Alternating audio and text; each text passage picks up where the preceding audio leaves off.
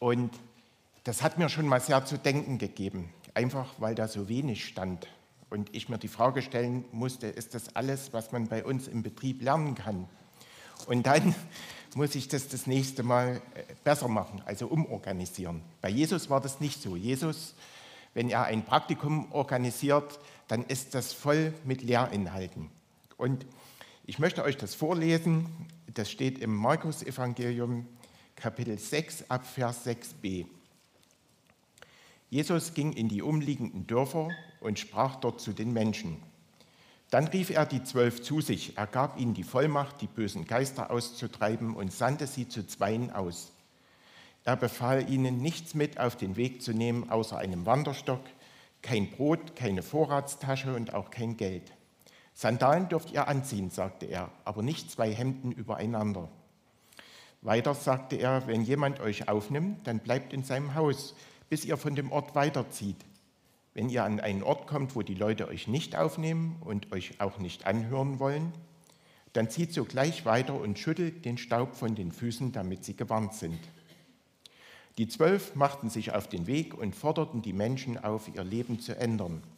Sie trieben die bösen Geister aus und salbten viele Kranke mit Öl und heilten sie. Mit dem Leben ändern, das könnte man auch so übersetzen, umkehren, Buße tun. Es geht in dieser Predigt eigentlich um einen Kerngedanken. Jesus ruft Menschen zu sich, er beruft sie, um sie dann wieder wegzuschicken mit einem Auftrag, nämlich das Evangelium weiterzusagen. Vielleicht geht es euch so wie mir, wenn ihr diese Geschichte lest. Ich habe ja jetzt in den letzten Wochen diesen Bibeltext oft gelesen. Ich bin eigentlich ziemlich irritiert und ratlos. Hier geht es nämlich offensichtlich nicht um die Welt, in der ich lebe. Alles ist irgendwie fremd und anders. Und trotzdem glaube ich als Christ, dass Gott darin zu uns spricht und wir etwas lernen können. Gott hat in einer bestimmten Zeit zu bestimmten Menschen, in einer bestimmten Kultur gesprochen und das hat uns etwas zu sagen. Deshalb sage ich und glaube ich als Christ, dass die Bibel Gottes Wort ist. Das ist damit gemeint. Wir hatten am vorigen Sonntag gehört, äh, dass Jesus sein Arbeitsgebiet, also er war in seiner Heimatstadt Nazareth, abgelehnt worden und hatte sein Arbeitsgebiet erweitert. Er ging jetzt in die umliegenden Dörfer. Und was war der Inhalt dessen, was er dort gesagt hat, was er dort verkündet hat? Er sagte den Menschen im Kern, das Gottesreich ist angebrochen, kehrt um zu Gott. Aber Jesus wollte diese Arbeit nicht alleine tun. Er wollte, dass seine Jünger, seine Schüler, die ihm schon eine Weile hatten zuschauen können, einfach ihm jetzt helfen, mitmachen. Und deshalb hat er sie zu sich gerufen. Prinzipiell ruft Jesus auf zweierlei Weise. Er ruft Menschen in seine Nachfolge und er ruft seine Nachfolger zur Mitarbeit. Hier ist von dem zweiten Ruf die Rede und darauf werde ich dann auch hauptsächlich eingehen. Trotzdem möchte ich kurz etwas zu dem ersten Ruf sagen. Jesus, Gott, klopft immer wieder bei Menschen an. Er möchte, dass sie in eine Beziehung zu ihm kommen. Dazu lässt er andere Menschen Erlebnisse, Lebensschicksale und vieles andere mehr dienen. Wenn du kein Christ bist, dann schlage ich dir vor, einfach mal in den nächsten Wochen jeden Abend gedanklich deine Erlebnisse und Kontakte vom Tag durchzugehen. Vielleicht machst du das sowieso.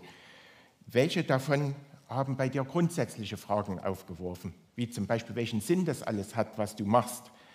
oder wie du dich in einer bestimmten Frage entscheiden sollst, nach welchen Kriterien du das entscheidest. Und stell dir vor, es gäbe einen Gott, was würde sich dann an deinen Überlegungen ändern? Dann wirst du auf Situationen stoßen, in denen Gott bei dir angeklopft hat. Zumindest sage ich das als Christ so oder ich weiß das sogar. Und gern komme ich mit dir darüber ins Gespräch. Es sind auch andere hier, wenn du mich nicht so gut kennst, die mit dir gerne darüber reden. In unserer Geschichte, die wir gelesen haben, ruft Jesus aber Menschen zu sich, die bereits in einer Beziehung zu ihm stehen. Wenn Gott Menschen zu sich ruft, dann ist es nicht wie bei einem Jobangebot, also dass wir irgendwelche Annoncen angucken und Stellenausschreibungen und uns dann aus der Palette der Angebote für das entscheiden, was uns am meisten liegt. Jesus ruft uns und gibt uns allen den gleichen Auftrag, nämlich das Evangelium weiterzugeben. Spielen denn unsere Begabungen überhaupt keine Rolle? Doch sie spielen eine große Rolle, nämlich für die Art und Weise, wie wir diesen Auftrag ausführen. Aber den Auftrag selbst, den suchen wir uns nicht aus. Der ist für alle Nachfolger von Jesus gleich. Und dieser, die Vollmacht dafür, also die Befähigung, die Berechtigung, das zu machen, die kommt von Jesus selbst und er steht hinter uns. Wir tun das nicht von uns aus, weil wir sagen, wir sind so klug und wir können das und wir haben hier eine gute Weltanschauung, die wir euch jetzt beibringen wollen, sondern Jesus hat uns den Auftrag gegeben und von unserer Autorität, das zu sagen, unsere Berechtigung, die leitet sich von ihm ab, von seiner Autorität. Der Ruf von ihm hat zwei große Ziele. Menschen sollen durch die Ausbreitung des Evangeliums zu Gott umkehren und bei den Jüngern oder Nachfolgern von Jesus soll ein inneres Wachstum stattfinden. Die Gemeinde, in der Bibel wird die manchmal als Gottes Bau vorgestellt, die wächst nach innen und außen. Das ist nicht wie bei Bauten, die wir als Menschen machen. Also Entschuldigung bei allen, die jetzt bei einer Baufirma arbeiten, aber Bauten, die wir bauen, die werden mit der Zeit baufällig. Bei Jesus ist es anders. Die Steine werden fester. Der Bau wird, gewinnt an Qualität mit der Zeit. Denn ihr seid ja in den Bau eingefügt, sagt der Apostel Paulus im Epheserbrief, dessen Fundament die Apostel und Propheten bilden. Und der Eckstein im Fundament ist Jesus Christus. Durch ihn wird der ganze Bau zusammengehalten, durch ihn, den Herrn, wächst er auf zu einem heiligen Tempel. Weil ihr zu Christus gehört, seid auch ihr als Bausteine in diesen Tempel eingefügt, in dem Gott durch seinen Geist wohnt. Und dafür organisiert Jesus das Praktikum. Könnt ihr mir mal bitte die Folie weiterschalten?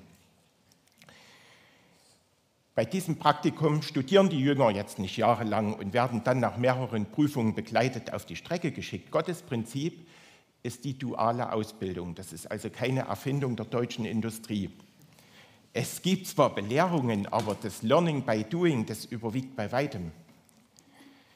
Als meine Geschwister und ich äh, noch Kinder waren, hatten wir im Freibad in Schwarzenberg Schwimmunterricht. Man konnte da so Schwimmabzeichen machen. Ich glaube, das gibt es heute auch noch, Seepferdchen und sowas. Meine Schwester hatte Angst, vom Sprungturm zu springen. Und der Schwimmmeister hat ihr kurzerhand einen Stoß gegeben. Das wäre heute nicht mehr möglich und das ist auch nicht zu empfehlen. Aber sie ist von da an mit Freude gesprungen. Hoch und wieder rein. Jesus stößt seine Jünger ins kalte Wasser und das hat ihnen bestimmt Angst gemacht. Aber sie werden von seinem Auftrag gehalten. Er sagt nicht zu ihnen, ich traue euch das zu, ihr seid ganze Kerle, jetzt lauft mal los, ihr werdet es schon richtig machen. Und was wir dann alles in solchen Fällen sagen, du hast es schon drauf, und, sondern er steht einfach hinter ihnen und er gibt ihnen die Autorität, wie ich das schon beschrieben habe. Persönlich halte ich sehr viel von Wissen. Ich denke so für mich, dass erstmal im Kopf Klarheit herrschen muss, ehe man eine Aufgabe gut ausführen kann. Ich bin eben ein Theoretiker. Aber wir müssen verstehen, und ich muss es verstehen, wir können dicke Bücher darüber lesen, was Jesus wirklich gesagt hat, ob das heute noch relevant ist. Aber das macht uns noch nicht zu guten Botschaftern für Jesus. Wissen ist gut, wir können damit viel Gutes bewirken, aber es ersetzt nicht die Notwendigkeit, im Auftrag auf, von Jesus aktiv zu werden und auf Menschen zuzugehen. Die Jünger werden in Zweiergruppen losgeschickt. Im alten Israel hatte das zunächst mal einen rechtlichen Grund. Zeugnisse hatten nur eine Chance, gehört zu werden, wenn es mindestens zwei Zeugen gab. Das geht aus dem Gesetz in den Mosebüchern hervor. Und das können wir ja auch heute nachvollziehen. Zu einem Einzelnen kann man sagen, wer bist denn du überhaupt, was erzählst denn du da? Wenn zwei kommen und das Gleiche sagen, dann ist das schon schwieriger. Die Jünger hatten eine lebenswichtige Botschaft zu überbringen. Das Reich Gottes ist gekommen, kehrt um. Es war sehr wichtig, dass dies von mehreren Personen bestätigt wurde. Einem Einzelnen konnte man leicht Irrtum oder Täuschung über, äh, unterstellen. Wenn es aber zwei sagten, war es eben glaubwürdiger. Und auch für uns Christen hat Glaubwürdigkeit einen hohen Wert. Leider zeigen wir oft nach außen, das ist zumindest manchmal mein Eindruck, wie gerne wir uns streiten. Dabei ist Streit an sich noch nicht mal schlecht.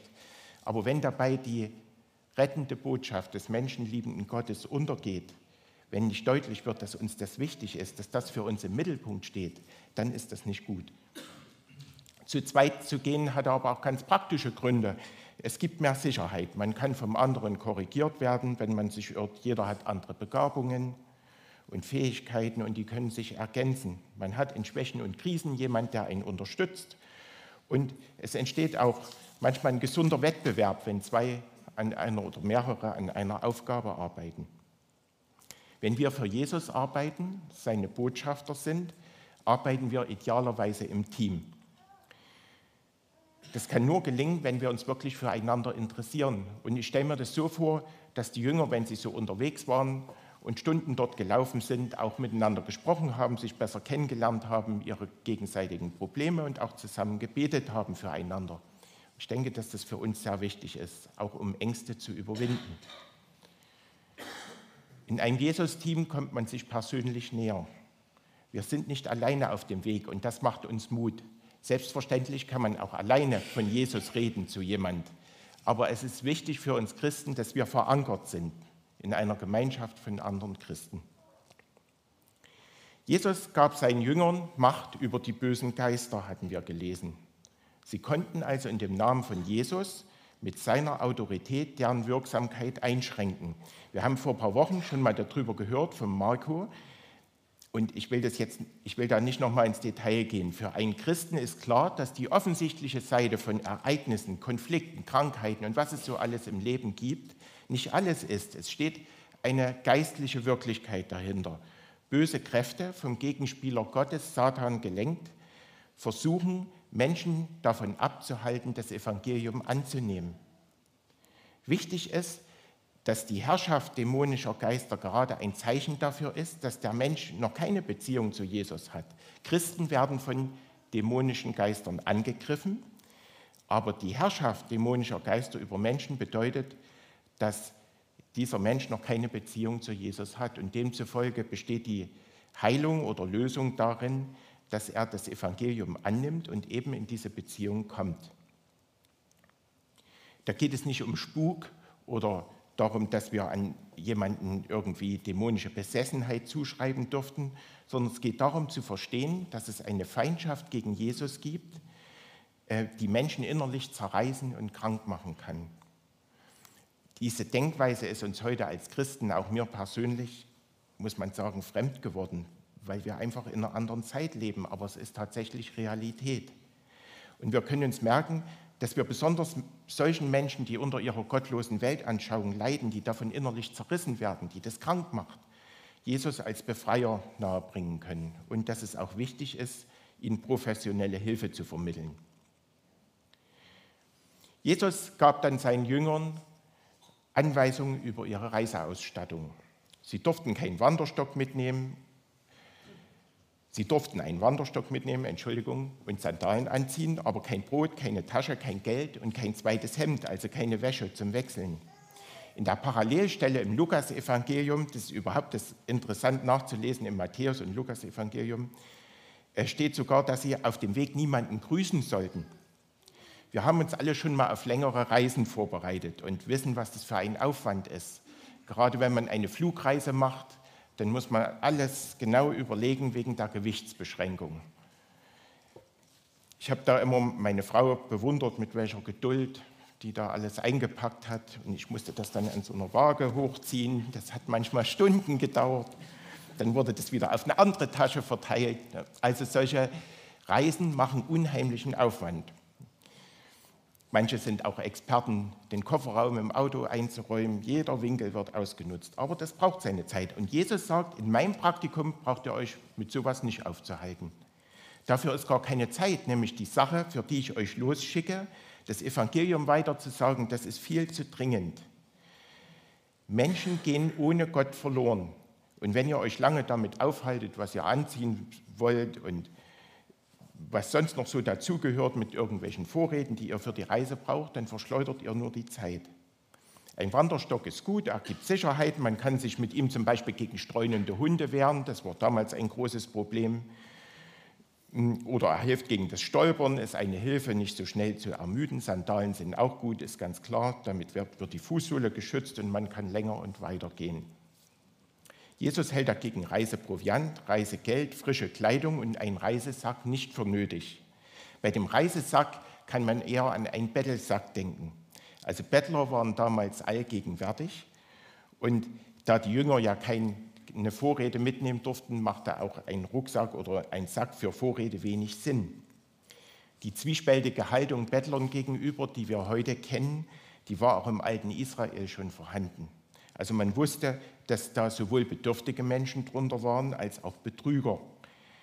Jesus geht davon aus, dass seine Jünger unterwegs von den Menschen, die sie aufnehmen würden, versorgt werden würden. Und dass sie aber auf keinen Fall betteln sollten. Er wollte, dass seine Jünger auf Gott vertrauen. Und da kommen wir an den Punkt, äh, von dem ich denke, dass der ziemlich wichtig ist. Oder eigentlich sind es zwei Punkte. Einmal diese Botschaft weiterzusagen, das Evangelium, die ist ziemlich dringend. Und deshalb ist es eben sehr wichtig, Gelegenheiten nicht verstreichen zu lassen.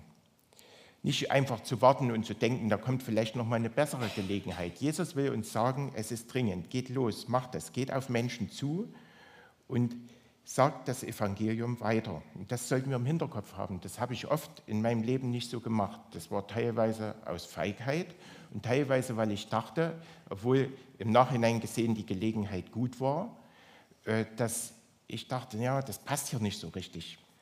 Nicht davon anfangen. Da wird schon noch eine bessere Zeit kommen. Aber Jesus sagt, das ist dringend. Haltet euch nicht auf mit Nebengedanken.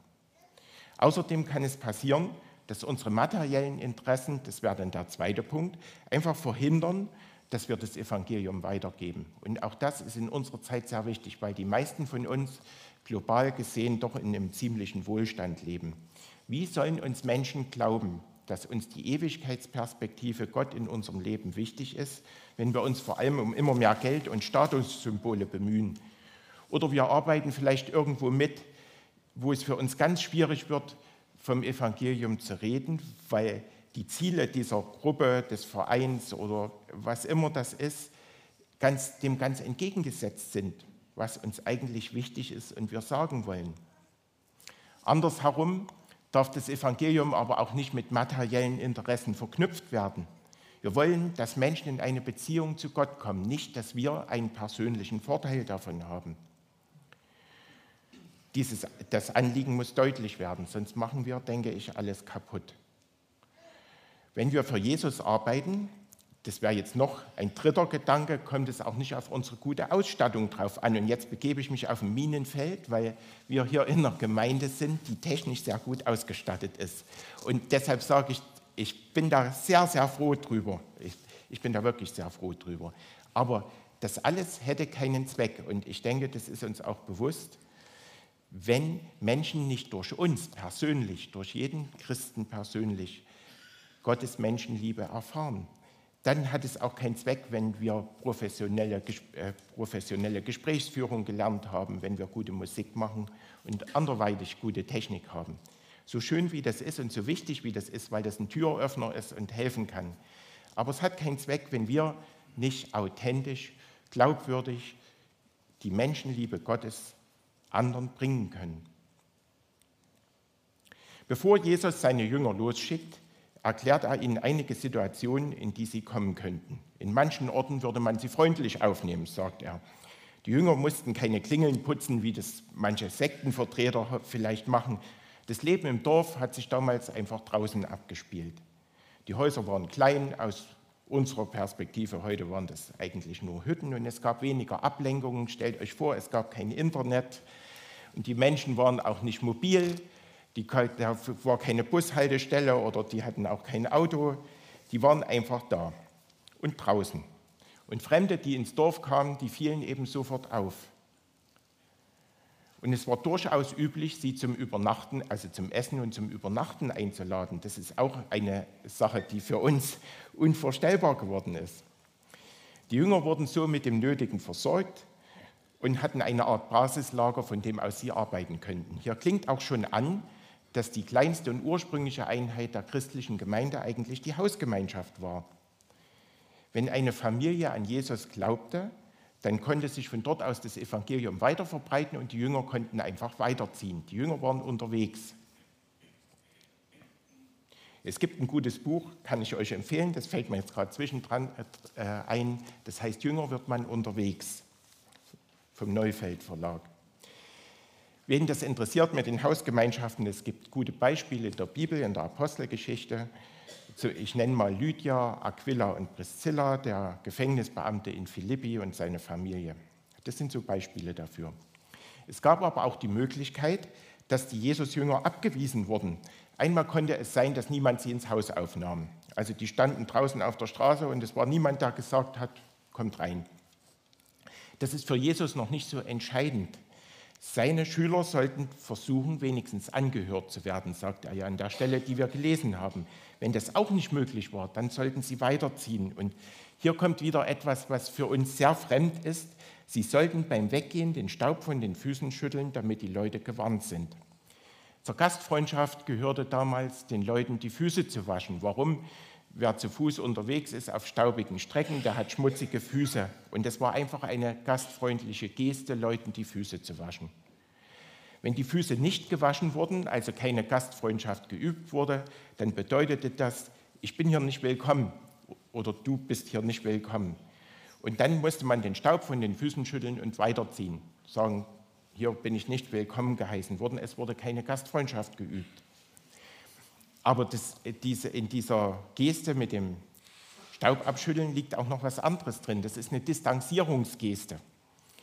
Ähm, Juden mussten mehrmals jährlich, also männliche Juden, den Tempel in Jerusalem besuchen. Und die, die im Norden Israels wohnten, mussten ja zu Fuß nach Jerusalem gehen und die Strecke war weit und die konnte man abkürzen, wenn man durch eine Gegend ging, die hieß Samaria.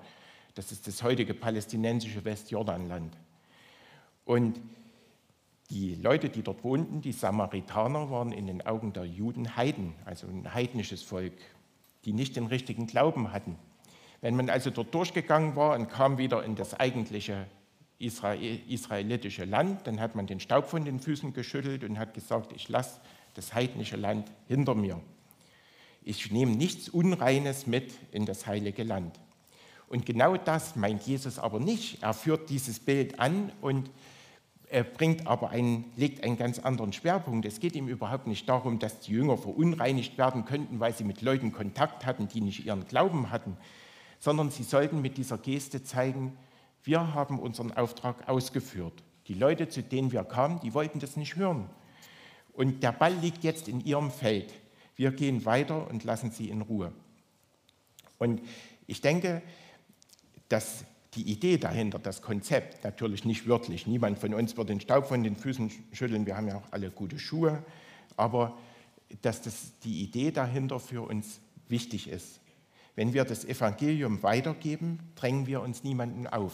Wir üben keinen Druck aus, wir manipulieren niemanden, wir hegen auch keinen persönlichen Groll, wenn wir auf Ablehnung stoßen. Christen sind keine Kreuzritter, sondern Menschen, die anderen Menschen ein Geschenk, eine Einladung zu Gott vorbeibringen. Sie kommen nicht zur Hintertür wieder rein, wenn sie vorne rausgeworfen wurden. Gott respektiert die Freiheit der Menschen, auch wenn das für ihn sehr schmerzlich ist. Das machen schon die ersten Seiten der Bibel sehr deutlich. Es könnte aber sein, und das ist mir auch schon mehrmals passiert, dass wir denken, hier ist die Atmosphäre nicht gut in dieser Menschengruppe, hier sage ich lieber nichts von meinem Glauben, vom Evangelium, von Jesus. Das ist hier nicht gemeint. Jesus sagt, ihr müsst es erst versuchen, ihr müsst es unbedingt versuchen. Wenn ihr aber dann tatsächlich abgelehnt werdet damit, dann geht einfach weiter. Dann respektiert das. Und so können auch wir daraus lernen, dass wir Ablehnung respektieren. Wir sind weiter freundlich, wir investieren auch weiter in die Beziehung zu diesen Menschen, aber wir gehen mit dem Evangelium weiter. Wir versuchen es auch anderen zu bringen und versuchen nicht dort weiter zu bohren, wo wir auf Ablehnung gestoßen sind. Das ist wichtig, zum Beispiel ganz besonders bei Familienangehörigen. Alle kennen die Situation auf Feiern, wo dann die verschiedenen Anschauungen so aufeinandertreffen und dass das manchmal schwierig ist. Es ist wichtig, dass wir unseren Glauben nicht verstecken, dass wir oft da offen sind. Es ist aber auch wichtig, dass wir auf gut Deutsch gesprochen niemand auf den Geist gehen. Wenn das abgelehnt wurde, dann können wir das respektieren und mit anderen über den Glauben reden. Wir suchen dann Kontakt zu anderen, vielleicht aufnahmebereiteren Menschen und lassen uns durch diese Ablehnung nicht entmutigen. Nach dieser Praktikumseinweisung ging die Jünger los. Sie predigten den Menschen, dass sie ihren Sinn zu Gott hin ändern sollten, dass sie Buße tun sollten. Und worum geht es da im Kern? Das möchte ich auch, darauf möchte ich auch noch mal eingehen. In Matthäus 9 können wir das nachlesen, eine Geschichte, worum es Jesus ging. Er ging weiter und sah einen Zolleinnehmer an der Zollstelle sitzen, steht dort. Zolleinnehmer waren die verachtetsten Menschen, die es damals gab. Das waren Verräter an ihrem Volk, das waren Kollaborateure mit der Besatzungsmacht. Und dieser Zolleinnehmer hieß Matthäus. Jesus sagte zu ihm, komm, folge mir. Und Matthäus stand auf und folgte ihm. Als Jesus dann zu Hause zu Tisch saß, kamen viele Zolleinnehmer und andere, die einen ebenso schlechten Ruf hatten, um mit ihm und seinen Jüngern zu essen. Die Pharisäer sahen es und fragten die Jünger, wie kann euer Lehrer sich mit den Zolleinnehmern, also mit solchen schlechten Menschen und ähnlichem Volk an einen Tisch setzen? Jesus hörte es und antwortete, nicht die Gesunden brauchen den Arzt, sondern die Kranken. Überlegt doch einmal, was es bedeutet, wenn Gott sagt, ich fordere von euch nicht, dass ihr mir irgendwelche Opfer bringt, sondern dass ihr barmherzig seid. Ich bin nicht gekommen, solche Menschen in Gottes neue Welt einzuladen, bei denen alles in Ordnung ist, sondern solche, die Gott den Rücken gekehrt haben. Darum geht es. Menschen, die spüren und wissen, dass sie vor Gott und anderen Menschen schuldig geworden sind, die haben die besten Voraussetzungen dafür, ihren Sinn zu ändern. Es hat wenig Sinn, und vielleicht habt ihr die Erfahrung auch schon mal gemacht, selbstgerechten Menschen, solchen, die sagen, ich brauche keinen Gott, äh, bei, diesen, bei denen zu versuchen, denen das einzureden. Sie werden das ablehnen und ich bin überzeugt, dass Gott sie aber nicht aufgibt, sondern dass er sie Erfahrungen machen lässt, die womöglich ihren Sinn in dieser Beziehung ändern. Und ich muss auch sagen, und vielleicht kann das auch mancher hier nachvollziehen, ich habe, obwohl ich mich schon lange Christ genannt habe, auch sehr lange gebraucht, um das zu verstehen. Denn eigentlich stand ich innerlich so ein bisschen auf Seiten der Pharisäer. Ich habe so gedacht, mein Glauben, das ist was, was mich so verbessert, so meine persönliche Qualität so ein bisschen hebt. Aber der Glaube an Jesus ist etwas, was einen rettet, was ein Defizit ausfüllt, was etwas heil macht, was vorher kaputt war. Das ist ganz wichtig, um zu verstehen, wer dafür ansprechbar ist. Wir haben dann gelesen, die Jünger trieben auch Dämonen aus und salbten viele Kranke mit Öl und heilten sie. Sie machten also Menschen gesund, die einen Hang zu bösen Gedanken, Empfindungen, Worten und Taten hatten, aber auch körperlich Kranke. Der Ausdruck, der hier steht, heißt eigentlich Schwache. Mit Schwachen sind in der Bibel körperlich Kranke gemeint, aber auch solche, die eine moralische Schwäche haben, also eine mangelnde Widerstandsfähigkeit gegenüber dem Bösen, wir würden vielleicht heute sagen, die zu schnell nachgeben. Das Salben mit Öl ist uns auch fremd. Und das bedeutet eigentlich zweierlei. Also einmal Öl als Arzneimittel. Also ungefähr so, wie wenn wir heute eine Tablette schlucken würden. Aber das Öl ist eigentlich viel mehr. Äh, der Heilungswille und die Heilungskraft Gottes ist in ihm. Wenn also jemand mit Öl gesalbt wurde, bedeutete das, dass man ihm Zuspruch von Gott gegeben hat. Und auf diese oft wunderbare Weise wurden Menschen dann gesund. Und das, denke ich, ist auch ein ganz wichtiger Punkt. Das Evangelium macht Menschen heil im Innern und oft auch ihren Körper. Christen können niemals nur reine Prediger sein, sondern Worte und Taten müssen bei uns zusammengehen. Und das ist viel schwieriger, als wie sich das jetzt so einfach vielleicht anhört. Gott will Menschen in der Ewigkeit bei sich haben und sie vor der Hölle bewahren aber er will auch, dass Not, Krankheit, Unterdrückung, Ungerechtigkeit und Elend gemildert werden. Ein Evangelium ohne Nächstenliebe kann es überhaupt nicht geben. Und darum lasst es uns mit Gottes Hilfe, die Vollmacht von Jesus haben wir ja schon, ab sofort wieder neu versuchen. Wir sitzen mal wieder mit Nachbarn, Kollegen oder Freunden zusammen. Alle schimpfen und sind unzufrieden. Vielleicht können wir dann sagen, dass wir uns auch Sorgen über manche Entwicklungen machen, dass wir über manches auch wütend sind, aber dass wir als Christen eine Hoffnung haben, dass wir, und dass wir deshalb grundsätzlich zuversichtlich sind. Oder wir besuchen einen Kranken in der Nachbarschaft oder aus beruflichen Gründen. Eigentlich wollen wir gleich wieder gehen, wir haben sowieso nie Zeit, aber wir nehmen uns dann doch mal ein paar Minuten, um diesem Menschen zuzuhören und stellen fest, das ist ein Mensch in Not.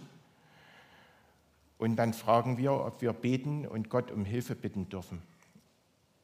Wenn wir das nicht dürfen, dann respektieren wir das auch. Das hatte ich ja beschrieben. Beim Verabschieden versprechen wir uns Gedanken zu machen, wie wir vielleicht die Situation verbessern können. Und wir machen das dann auch wirklich. Wir halten unser Versprechen. Wir sprechen Menschen an, die über die Möglichkeiten verfügen, dort zu helfen, zum Beispiel. Oder wir geraten in ein Gespräch, in dem Kritik an Christen geübt wird und sich über den Glauben an Jesus lustig gemacht wird. Die Kritik an Christen, die nehmen wir sehr ernst, aber wir bekennen uns mit kurzen Worten zu Jesus. Oder wir werden aufgefordert, bei einer unrechten Sache mitzumachen. Wir weigern uns und machen deutlich, dass wir das nicht aus Angst tun vor irgendeiner Strafe, sondern weil wir das aus Prinzip nicht mitmachen wollen, weil das etwas Böses ist. Oder wir erleben, dass Menschen, die uns nahestehen, ein Gespräch über den Glauben ablehnen.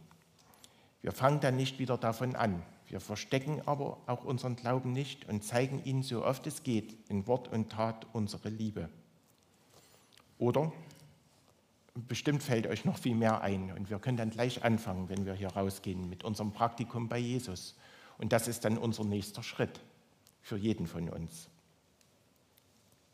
Wir hören jetzt ein Lied, das heißt, komm heute zum Vater. Es geht darum, auf den Ruf oder die Berufung von Jesus zu hören. Darum, dass du dich berufen lässt. Entweder das erste Mal in seine Nachfolge oder wieder neu als sein Mitarbeiter, seine Mitarbeiterin, auch wenn du Zweifel hast, Bedenken hast, Angst hast. Und könnt ihr jetzt zuhören. Und ich höre auch zu, für mich ist das genauso wichtig wie für euch.